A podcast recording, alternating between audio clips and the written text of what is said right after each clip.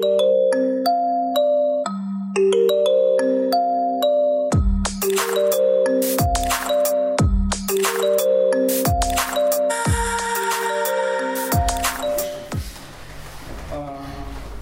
Просто совершенно случайно я попал на питчинг Госкино, я не собирался, у меня работа, а, мы закончили телевизионный проект, там приходится сдаваться, вот совершенно случайно я оказался а, в кинотеатре Киев, вот, и а, увидев вас на ступеньках а, зала синематики, я сказал своему товарищу, кажется, это Шаронас Бартос.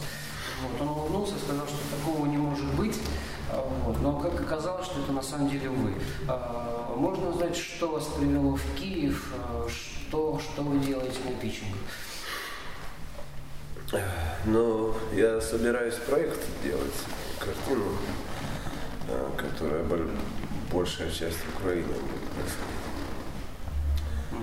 Это картина о сегодняшнем дне, о сегодняшней Украине, о частично о войне. Могу рассказать вкратце. И, да, если можно, ну, как бы не спойлер, но какие-то вот важные моменты, что это будет за фильм. А, Ну, видите, у нас э, достаточно с моего детства достаточно такого всего общего, и особенно сейчас, потому что Литва была оккупирована, в принципе, таким же образом, как, как сейчас взят Крым. Правда, тогда был Советский Союз, сейчас э, эта империя другая, по-другому называется. Но, тем не менее, эта империя все-таки и абсолютно таким же способом, который вызвал очень большие как бы, в Литве последствия серьезные на 50 лет оккупации, разрухи, уничтожения интеллигенции, уничтожения среднего класса как и на месте, так и в лагерях и прочие дела. Вот. И, э, я очень сильно, на самом деле, сопереживаю вот, Украине в этой ситуации. Этой, м, и собираюсь фильм снять. Мгм. Насколько я понимаю, там речь идет о парне э, литовце, который э, на каких-то волонтерских э, основах да, собирает медикаменты или питание, или одежду, да, и э, Ну, на собственном транспорте отправляется Частично. Это даже, даже не о парне, а на самом деле вот после событий, э, которые даже сразу после, после Майдана, уже ну, во время Майдана, в Литве начались организовываться такие э, структуры волонтерские, э, общественные, которые собирали деньги на помощь. И э, э, ну, э, открывали счета там, и так далее. Вот. И потом выясняли, что нужно, куда, э, чем можно это помочь. Хотя, это, конечно, там маленькая была лепта этой помощи, она не, не политическая, не, не государственная. Государственная была, может быть, другой, другой немножко. А, вот, и стали покупать то, что нужно, вот, скажем, непосредственно для фронта, там, обувь, э, тепловизоры, э, какие-то какое-то продовольствие и, и прочее. И достаточно регулярно переправлять на небольших э, таких э, микроавтобусах, переправлять сначала в Киев, и потом уже непосредственно на фронт. Ну и на это вот э, нанимались э, просто, просто люди, которые водят машину и согласны отвезти это. Ну вот этот один парень, один из них. А вот, скажем, момент, о котором вы упомянули, сопереживание, насколько он но нам, находясь здесь, внутри ситуации, кажется, что весь мир об этом только и говорит, о Майдане, об Украине. Насколько это, ну, наши, наши какие-то внутренние, внутренние пожелания. А на самом деле мир может быть занят своими делами, и даже самая Литва э, свои сложности испытывает. А насколько это э, актуально на повестке дня стоит? Или это все-таки действительно какие-то единичные э, энтузиасты? Ну, что касается Литвы, это нет. Это не так. Это, не, это было выражалось на самых высоких уровнях, э, начиная с президента Литвы и так далее, постоянно постоянно об этом пишется в прессе, как бы все ну, свечивается не, не, независимо от того, чья это пресса там конкретная, кому она принадлежит, какое-то издание или сайт. И, и это была такая официальная, очень серьезная позиция Литвы, потому что, именно Литвы, потому что, в принципе, мы знали, что это такое. И в 91 году я тоже стоял с камерой в здании парламента, и каждую минуту мы ожидали нападения десанта. Что частично и произошло, там гибли люди, ехали танки. То есть это Литва это ощутила, ну, ощутила и ощущала на своей шкуре, пережила все это дело. Поэтому Литве это нельзя назвать таким вот каким-то там под, подпольем. Что касается другого мира, то там все немножко по-другому. Это, это был такой как бы всплеск на один момент, там, естественно, говорил весь мир.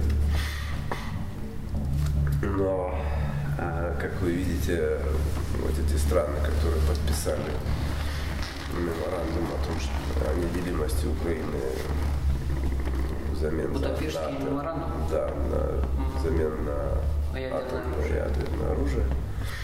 Они как бы, ну, что, ничего не делают, как бы выражаются. С другой стороны, можете делать. Это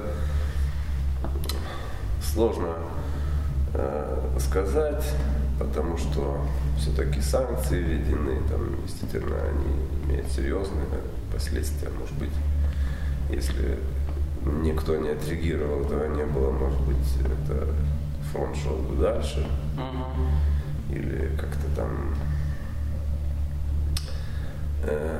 это уже трудно точно сказать, но что касается вообще людей да, на Западе, то у них э, ни полной информации, ни вида нету на это, и представления нет. И они не знают, что это такое Советский Союз, и туманно себе представляют. И очень туманно себе представляют это, это нападение. И, и, и поэтому Поэтому, естественно... Вы занимаетесь своими делами, скажем. Надо. Ну, это, это всегда обывательская часть какая-то, не всегда, как говорит, там, их кошка важно, а что там на улице, это наплевать. Да, есть такой момент, он такой общечеловеческий, но, но кино имеет действительно, я, я не политик кинематографа, я не, не делаю таких картин, но а вот тогда, же... простите, что перебиваю, а, вот тогда действительно, если поговорить о будущем фильме, по трейлеру, который был на питчинге, а, там были разные временные куски, да, а, период оккупации, Вторая мировая война, да, современность. Это некие флешбеки или это некое параллельное действие будет по сюжету, по драматургии? Ну, это флешбэк, потому что, ну, там этот э, молодой человек просто по, по сюжету ищет своих, потому что нет в Литве семьи, которая не, не было репрессированных людей. Нет семьи, в которой никто не погиб или не был сослан в Сибирь. Практически нет. Поэтому там вот это вот, э, я как я уже говорил, один слой, ну просто скошен как косой. Так. Э, и, и э, некоторые люди, которые никогда не видели этот Советский Союз не представляют, что вот ты не можешь ехать, там, скажем, попить пиво в Лондон, например. Им трудно это представить, и они только теоретически это могут понять, что ты дальше Польши не, не выедешь никуда. Ну, тюрьмы вот не представляют, не представляют вот как выглядел весь быт и так далее. Но тем не менее многие интересуются, интересуются тем, что было раньше, что их деды, отцы были. И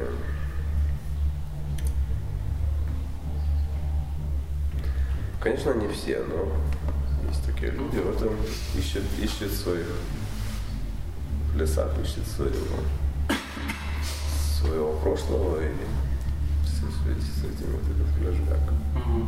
То есть э, флешбэк в некотором смысле это такое основание, мотивировка поступков современного э, пареника, который вот э, везет эту помощь Украине, да, потому что в его генетической памяти есть вот эти репрессии, которые были совершены против его семьи, против его народа, и эта память заставляет его действовать активно, правильно понимаю? Ну, там нет такой у него, если вот говорить про мою задумку, там нет такой чрезвычайной активности. Его просто, ну, ему интересно, он любознателен, ему предлагают, говорят, что там вот не хватает водителей, что на самом деле и есть правда. Что давайте там двойником отгонишь по адресу такой-то. И он едет, попадает в то, чего он не мог представить, не видел. И такое, ну, соединение вот этого достаточно такого спокойного, то что, не что, что богатый, но духовно вальяжной жизнь. Такое уже условия совсем другие, жесткие.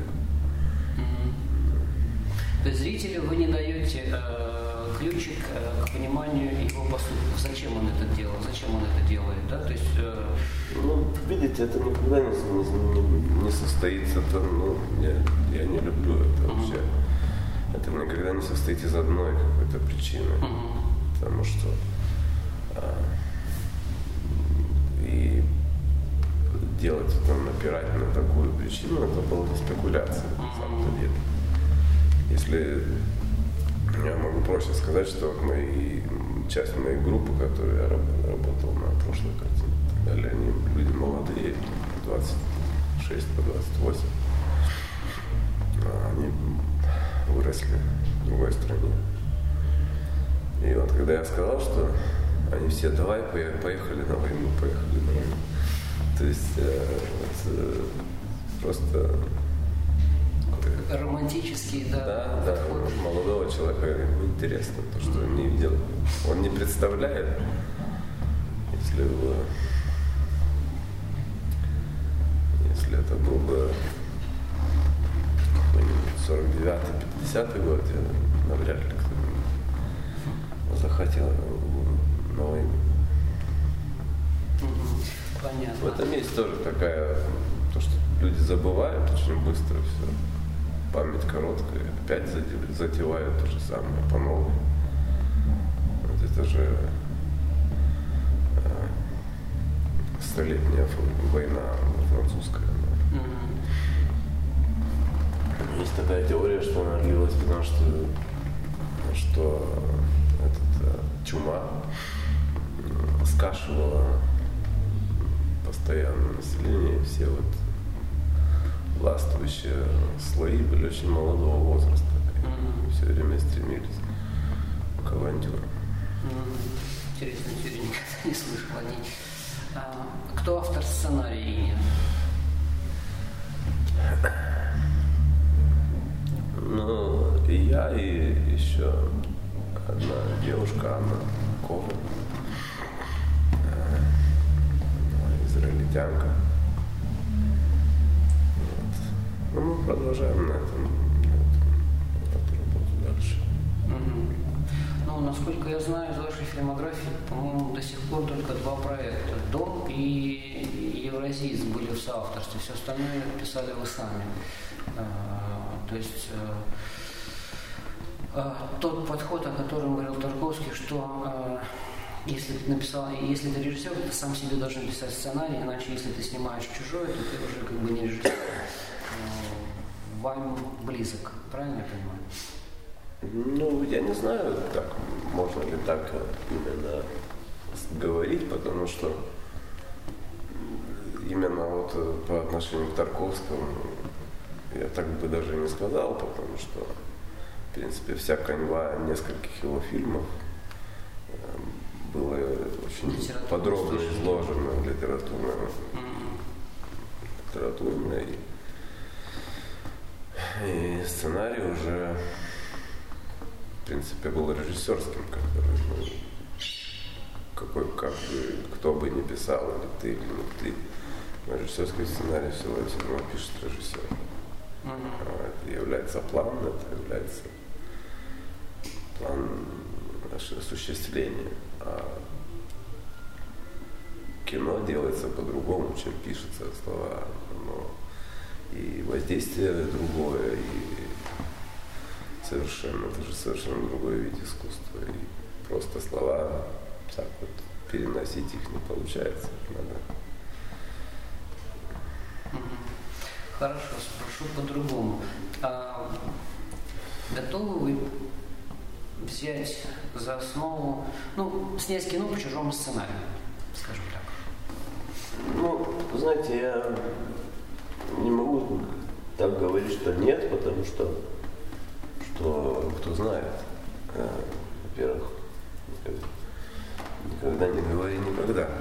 Так, но с другой стороны, я просто их так не, не видел, чтобы они так валялись, чтобы они были интересные. Ну, в смысле, я имею в виду, чтобы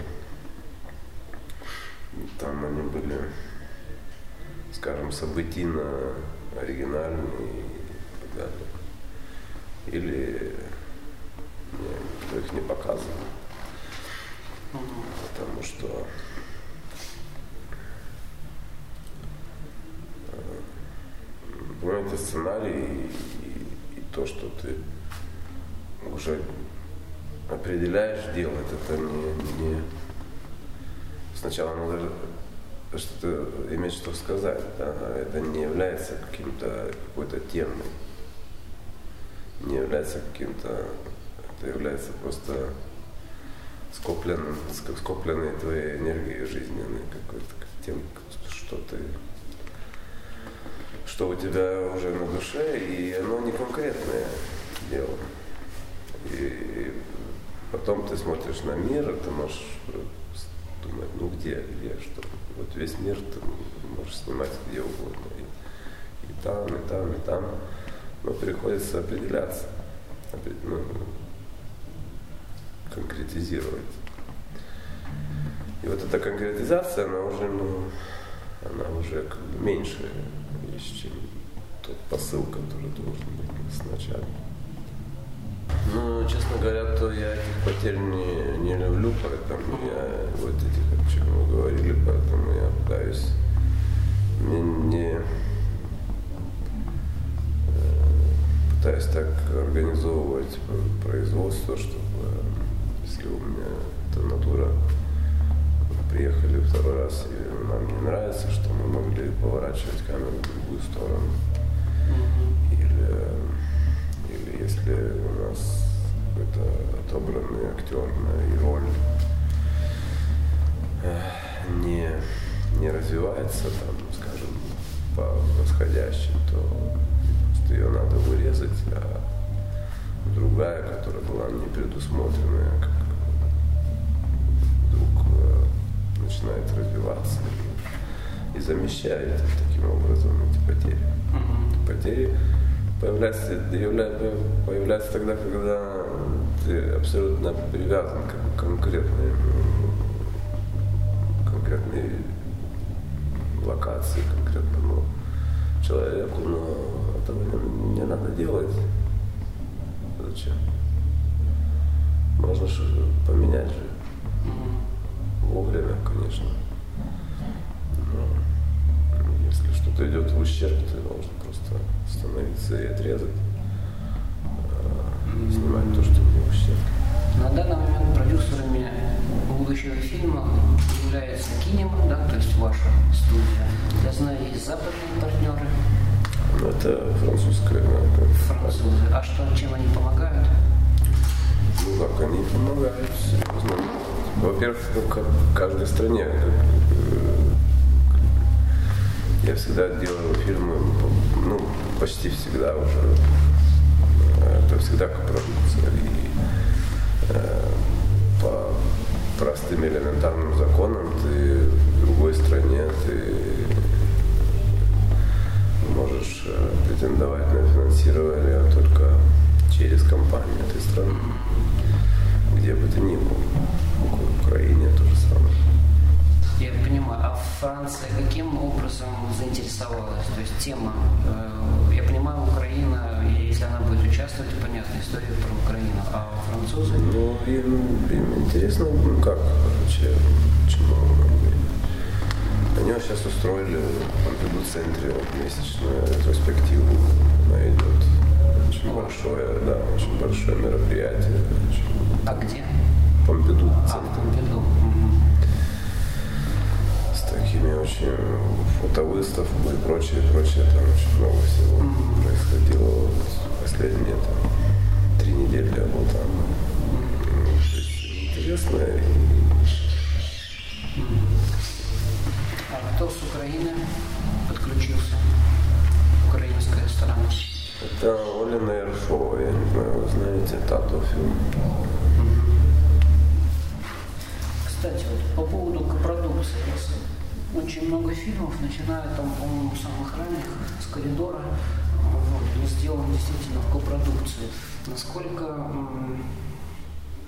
тяжело, трудоемко и э, времени это растянуто э, собирание вот, э, бюджета для съемок.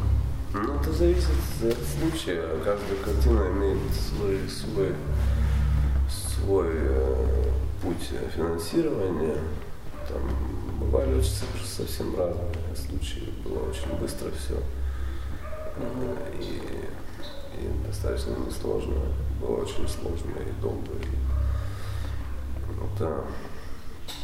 Дело в том, что ну, не все, но небольшие европейские страны, если, если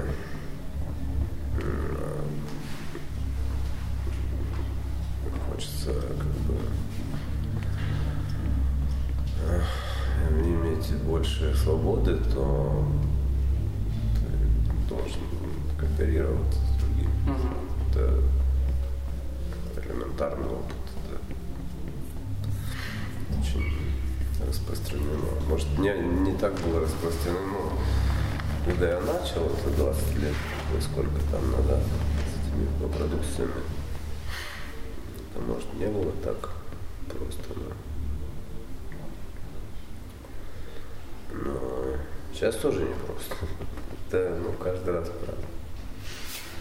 Мне, мне просто удивительно, как можно на такой проект э, находить деньги, потому что вот совершенно недавно в сети проскакивала информация, ссылочка на, на сценарий э, оскарских э, претендентов на, на Оскар. Я не поленился, открыл, ну, по-моему, с десятых сценариев, э, процентов 90 это диалоги.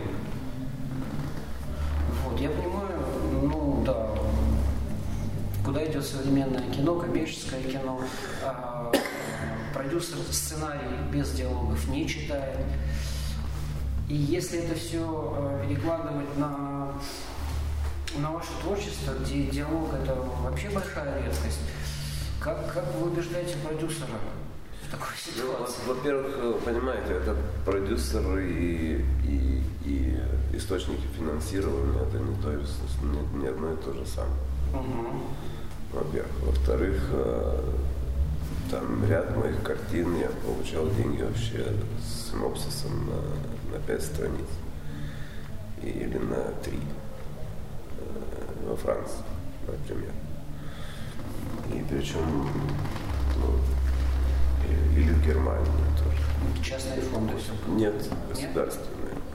Государственные. Но через, конечно, через частного продюсера, потому что по- по-другому не работает эта система государственного финансирования.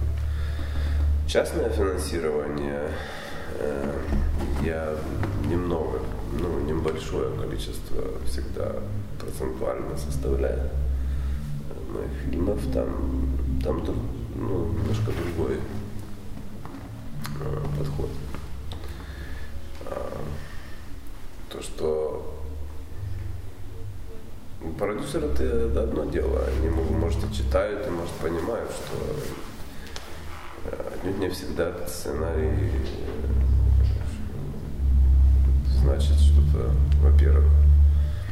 Во-вторых, не всегда хороший сценарий, скажем, одобряется какими-то э, фондами. Потому что ну, людям по-другому кажется, кажется, что везде сидят какие-то комиссии, читают там. Поэтому это угодить непросто, но не очень понятно, кому угождаешь. То, Что вы говорили про диалоги, то не против диалога, и там есть в моих фильмах диалог. И достаточно много иногда. То, что большая часть фильмов сейчас, ну, как бы,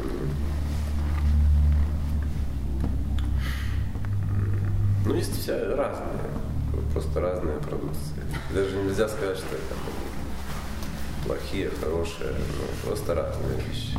Про диалоги вы, наверное, пошутили. Ну, может быть, там, в поздних работах, начиная там с евразийца, наверное, да, там уже есть некий след общения с продюсерами западными.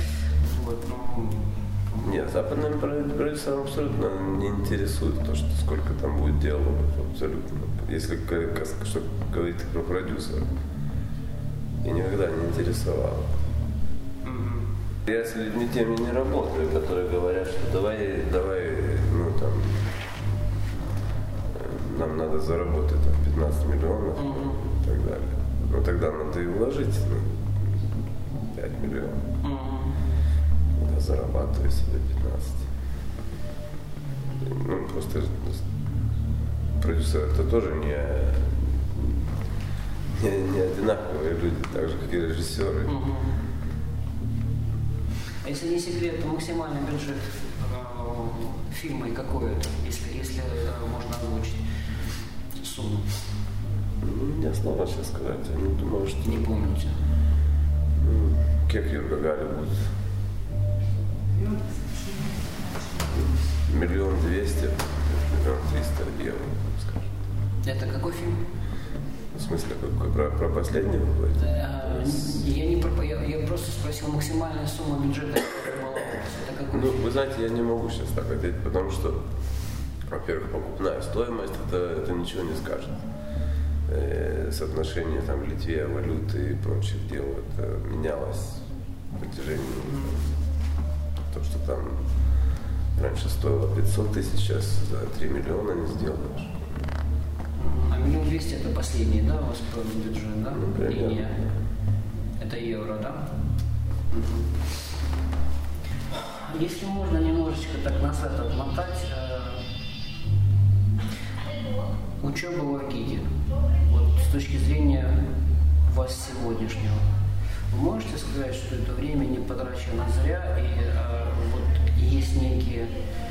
Понятно, что это не профессия слесаря, где тебе покажут, как стоять, что-то делать, и ты э, чисто математически, механически все это повторяешь. Но этот опыт полезен был в жизни или Ну, чисто профессионально, я говорю, не мировоззренчески, а профессионально он, э, я там просто этого времени не проводил профессионально, потому что я снимал до этого.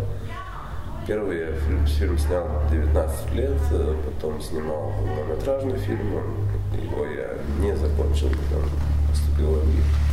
Тогда же было 66 год, и, и на большой экран ты, в принципе, без ГИКа не мог ну, как пролезть, как ты что делай. Сейчас никому это не интересует. А тогда это был просто единственный ход. И я там этого времени не проводил. Я через месяц уехал снимать память минувшего дня.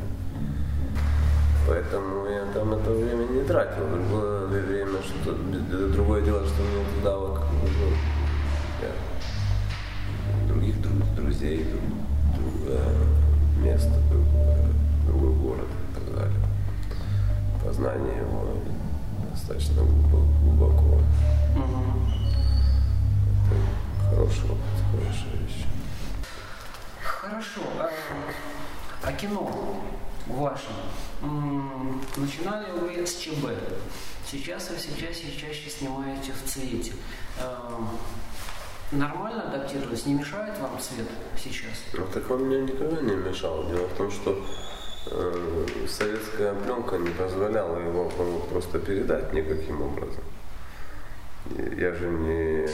У меня не было Юсова или Эрбера, которые ехали прямо на завод и сидели там два месяца, пока им находился такой более-менее небракованный вариант пленки. Mm-hmm. Причем они имели доступ, ну, как бы с ведома высшей власти, Мосфильма и, и так далее. Это, это единицы операторов это могли делать. А другая, там, скажем, советская пленка, она же слои были разбалансированы, там, добиться нормального цвета было очень сложно. Что бы там ни делали, там из шкуры вон лезли, но... Ну хорошо.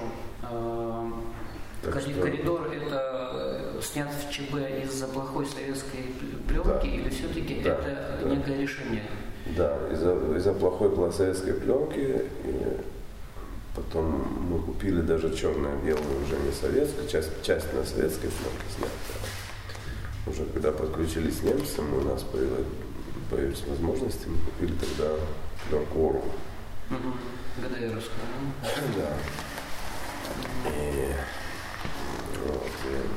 Ну, снимали уже в, цвете, в цвете нет, снимали, а потом... Нет, а, ЧБ она была? ЧБ. Ага. Ну, странно. Ну, я просто коридор в цвете вообще не понимаю, как, как что там. Ну, а как вы можете понять, если он не существует? Очень много фильмов, которые привозили на, на, на показы истории кино, например, с белых столбов. Они оригинально были на, на, на цвете, а показывали черно-белые копии. Потому что проще было печатать. Потому что дело в том, что напечатать кодек на, на советский позитив не получалось. Он можно было только на ОРО напечатать нормально.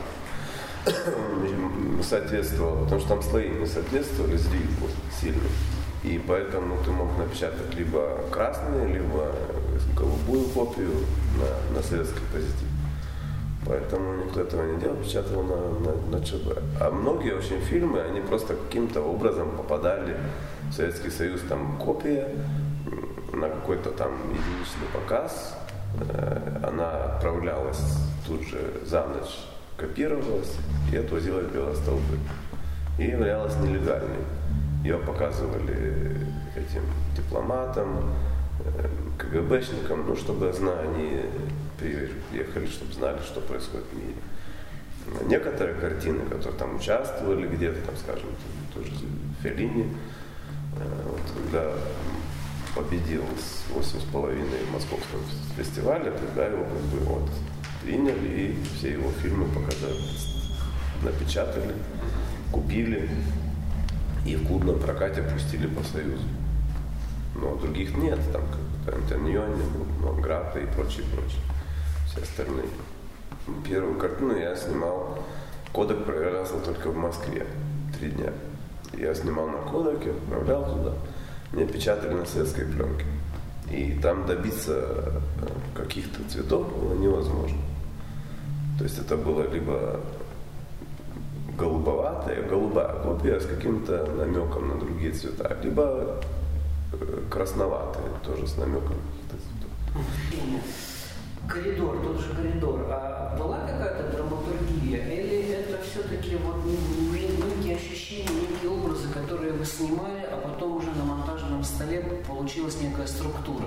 Нет, она снималась так. На монтажном столе там что-то можно как бы есть возможность. И это процесс серьезный, но то, что не снято, ты не смонтируешь. То есть это элементарная вещь. Просто коридор кажется вообще не сценарным. Ну, там нет такого, чтобы вот можно ну, было... Что, имею, что, что значит сценарий? Это, я имею в виду, вот тут чисто даже какой-то режиссерский. Сцена такая-то, там, павильон, натура. Он, он был абсолютно. Был, да? Конечно, там, Конечно. Же, там же построены эти все места и построены, и сделаны. Mm-hmm. Как, ты, как ты можешь процесс проводить так? Никто нигде не построит за, за, за час объекты. Это была какая-то старая коммуналка, которую вы до... Нет, это был дворец, который мы превратили в коммуналку. А. Мы, мы работали там два с половиной месяца над этой декорацией. Это декорация. Там 20 декораторов у вас были там, по титрам? Ну, там было достаточно много работы. Причем там какой-то винный погреб, там, где, ну не погреб, а этот погребок, где мальчик там. Он вообще трансформаторной будки сделан. Это совсем просто ну, стены были и все. Это не так. Как раз планы и есть это вот, роспись сцены и так далее. И сценарий, если вы имеете в виду сюжет, это одно дело, но сюжет тоже можно рассказать. Пять предложений. Тот влюбился того-то, тот того застрелил, и в итоге тот э, отомстил тому-то. Да, все, весь сюжет. Вот ваш Логлайн. весь, весь сценарий, да. Ну, да. А как Тарковский писал, скажем, зеркало, знаете? Там сколько, 20-22 версий было, да? Не, ну как писал, просто там есть э, воспоминания этого, mm-hmm. забыл фамилию человека. Они уехали, вот хутор какой-то, и начали сам каждый придумывать то, что, ну, то, что помнит. И Тарковский говорил, ну, я не сценарист, ты сценарист, ты пиши. Причем тут я. Вот, и им не получалось. А потом они просто эти сцены взяли, на, на каждую сцену по, по, по предложению написали на, на карточку и стали эти карточки раскладывать на столе и двигать. Mm-hmm. И так вот. Монтаж И сложили этот сценарий. Но он был. Хотя там тоже там нет. Его гораздо сложнее описать э, вот так вот нежели, скажем, любую там историю, которая пишется там, такой том сценария, 150 страниц. Гораздо сложнее. Но он был, он был, и декорации строились тоже не так вот. У меня вопрос по Евросинтезу еще. Насколько я прав, что там такая мировоззренческая проблема затрагивается. Человек каким-то своим устоявшимся мировоззрением, достаточно жестким взглядом э, на мир, э, пытается адаптироваться в новом, другом, непонятном и неизвестном для него мире, но вот это внутреннее, впитанное, не знаю, с молоком матери, с тем, что его окружала жестокость,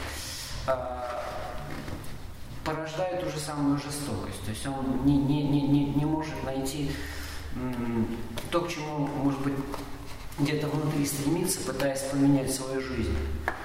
Не, ну вы там я бы так не сформулировал, но вы близ, близок, близки к этому, mm-hmm. потому что ну, это, это ваше восприятие. И если вам так кажется, значит так оно и есть для вас, потому что можно и пора. Это, знаете, все можно сформулировать многими разными способами. И я так сам не формулирую это.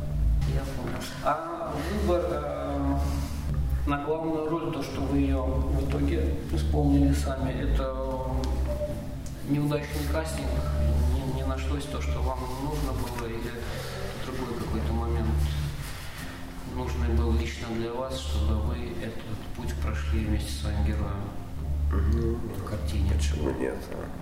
почему я не могу это делать тоже? Почему нет? Почему нет?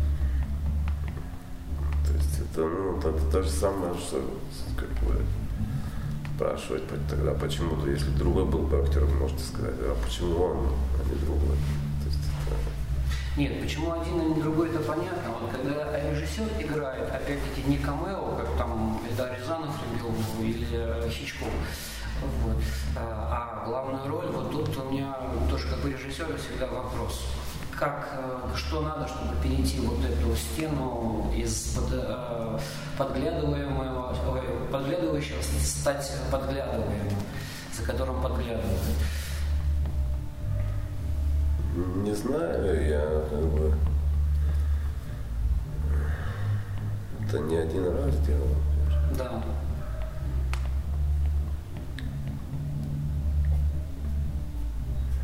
Не знаю, но в таком случае я всегда склонен так, более легко ответить, сказать, что, что да, намного проще. Знаете, я всегда на площадке, мне не надо искать. Отдельно платить мне тоже не надо. Ну, в общем, удобно. Да, наверное, не просите. Я не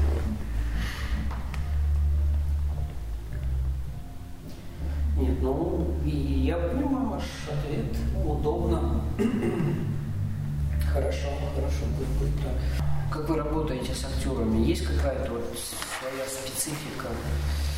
А, или на, на уровне кастинга вы знаете, что это мой актер, и в принципе он будет вас понимать и не понимать с полуслова. Нет никаких поручений.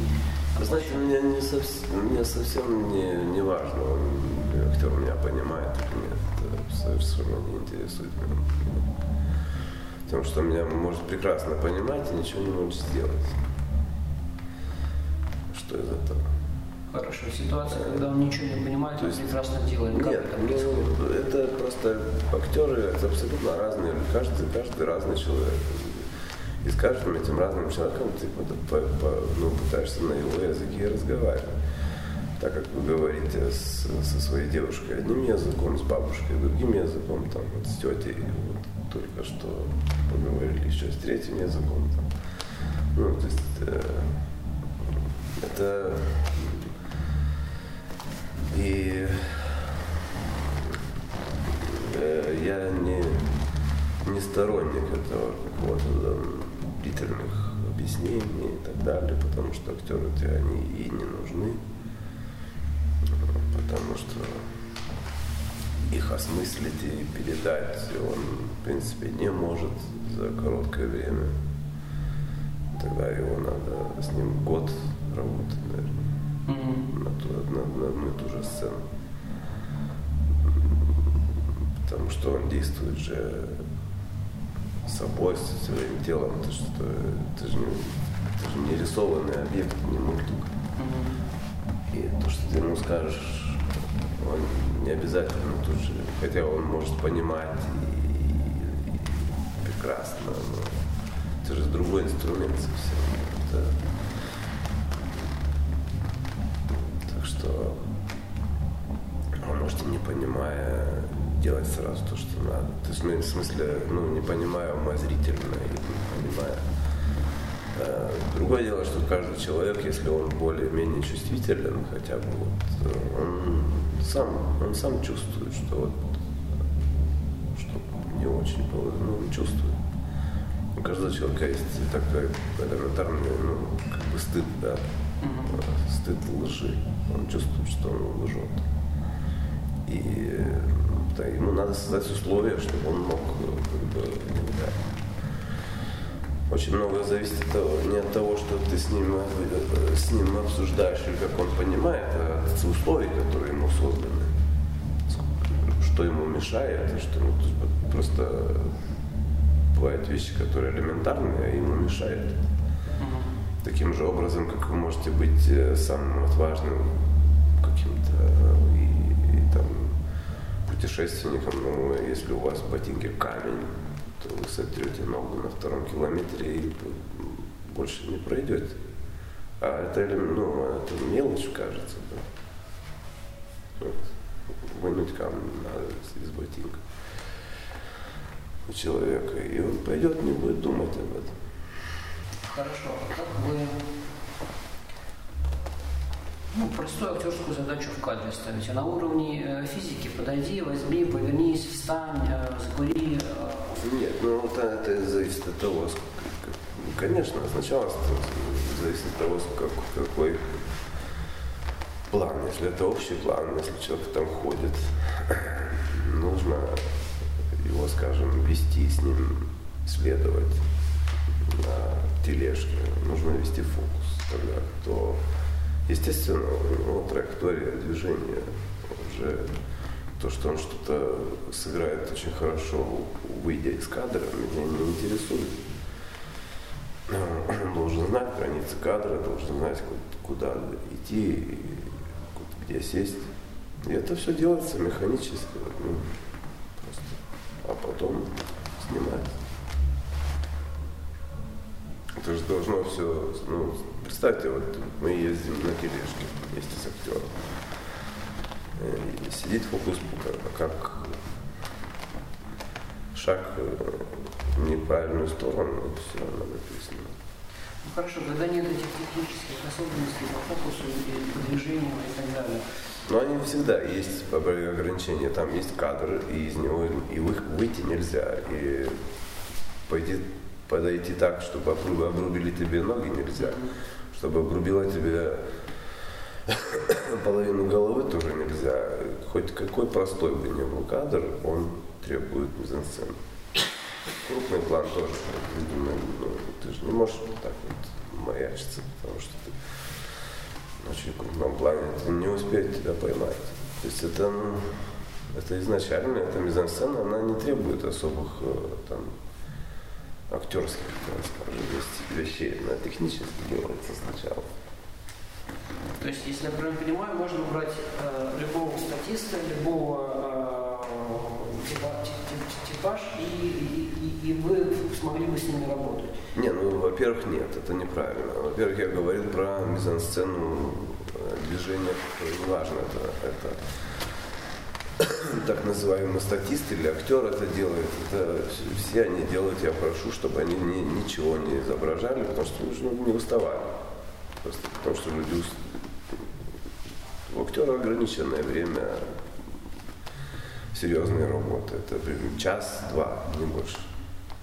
Поэтому в смену, когда он может действительно что-то сделать. Потом все начинается, он устает.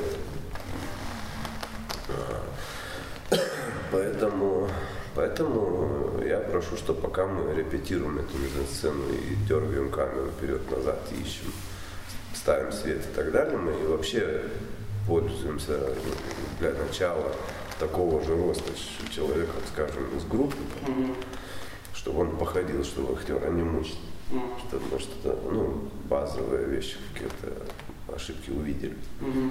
Потом уже вот актер, когда уже более-менее ясно, все, и то говорим, ну хорошо, еще надо поправить отдохни. Ему нельзя давать играть в это время, потому что он заведется, а куда он денет эту энергию? Она пойдет на убыль потом. Хорошо. А, ну, скажу, скажу так, более, более прямо. А, в сцене, есть передвижение, смена фокуса, может выбросить света. Все это вы репетируете на каком-то человеке, который проходит по, по физическим данным из группы. А, и вот входит актер в кадр, но у него а, в этом кадре а, он узнает, что у него умерла мать. Или он узнает, что предал ему друг. Ну что? Вот что вы ему говорите? Просто знаете, знаете что, что предал его друг, это одна вещь, потому что это, ну, как бы, это достаточно условное понятие, кто кого предал, ну, что он его предал. А если умерла мать, то человек просто садится в машину и едет вон с площадки. Первое. Первое, что делается. А если предал друг, то, во-первых, я чаще всего об этом не знаю. Потому что ну, я не помню, что актеры бегали, говорили, вот, вот э, мою жену там трахает кто-то другой. Вот ты как бы, может, узнаешь об этом, но через естественно, это все отображается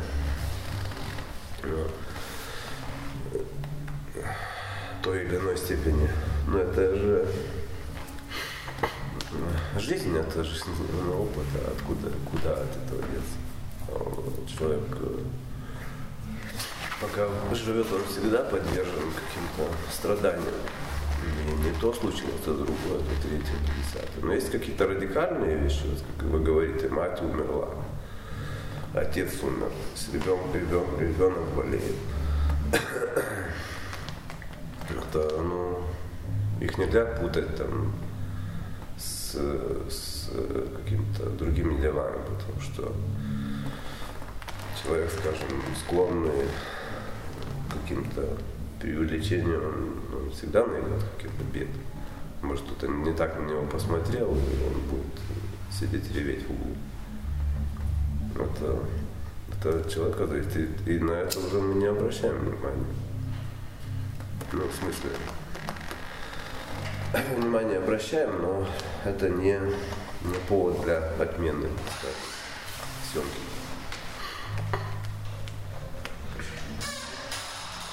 Что же касается серьезных вещей, то ну, уважительных. Есть уважительные причины и неуважительные. Если человеку 37 градусов, он выпил аспирина, актер говорит, все, у меня 36,6, я могу работать, это одно. Если у него воспаление легких, извините, это ему 41, то он едет в больницу. Это уважительная причина актерский опыт э, каким-то образом помогает? И есть вот э, такое понимание э, в вашей системе, что вот я как актер что-то тоже знаю, у меня есть некий бэкграунд, и он мне помогает в режиссуре. Это миф, потому что, как я уже сказал, что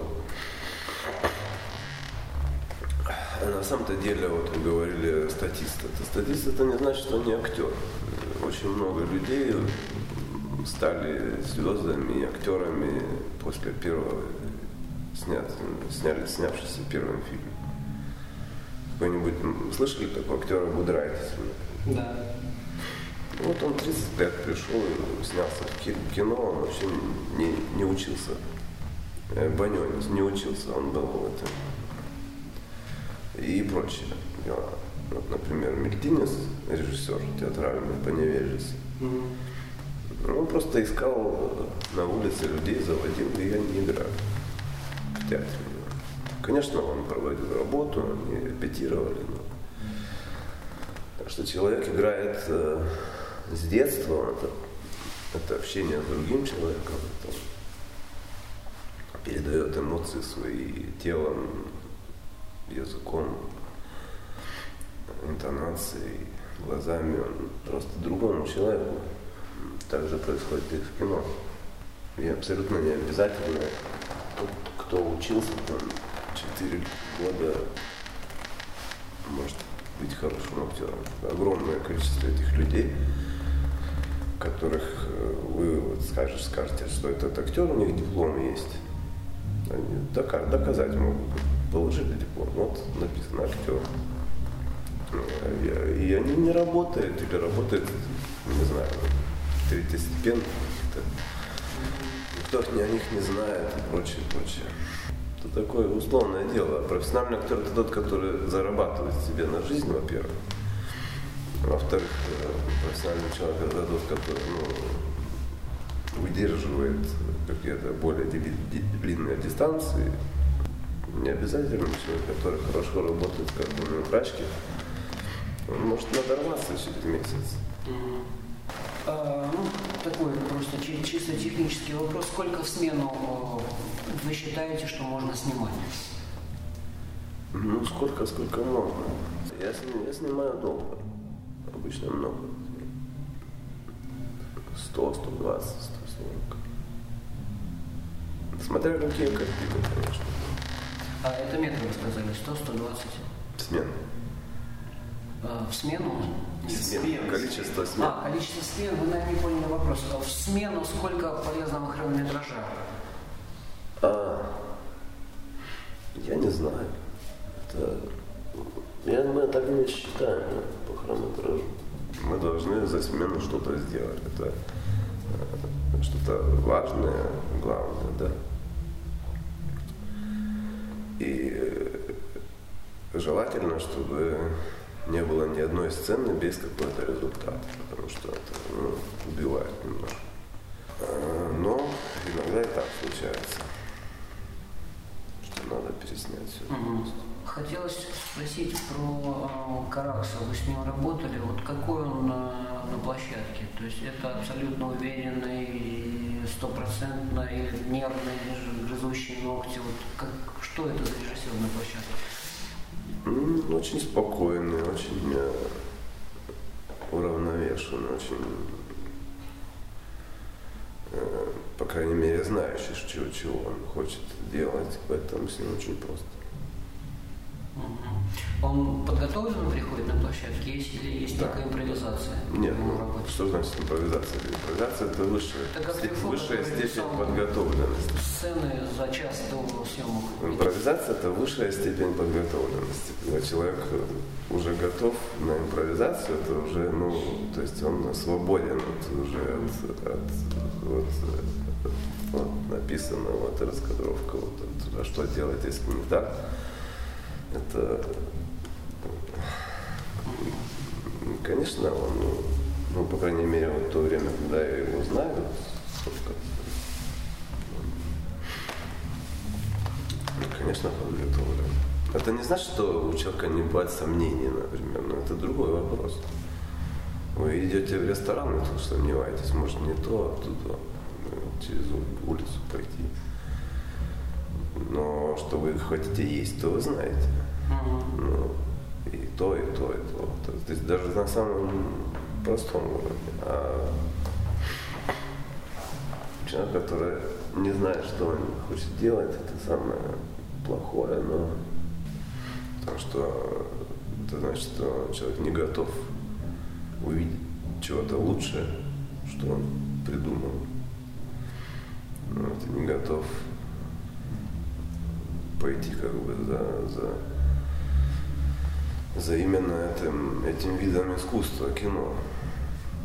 Он тогда что? Он тогда перекладывает с бумаги на что-то, как, как это значит, оно второстепенное какое-то искусство.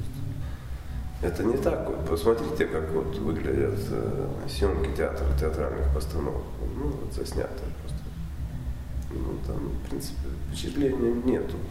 Хотя от спектакля можешь получить впечатление сильное. Потому что там не так все. И крупности, ну, все не то.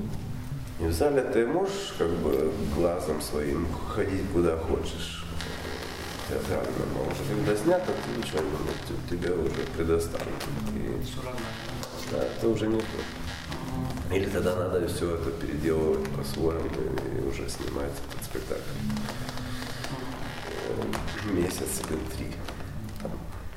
Ну, поэтому, поэтому не видеть, что дает вот сегодняшний день, особенно, особенно в натуре, особенно, ну, когда свет же все определяет, особенно с живыми людьми, которые, ну, это живые люди.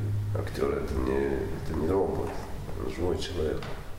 Если не обращать на него внимания и не чувствовать, что он может, что не добился чего он может на самом деле.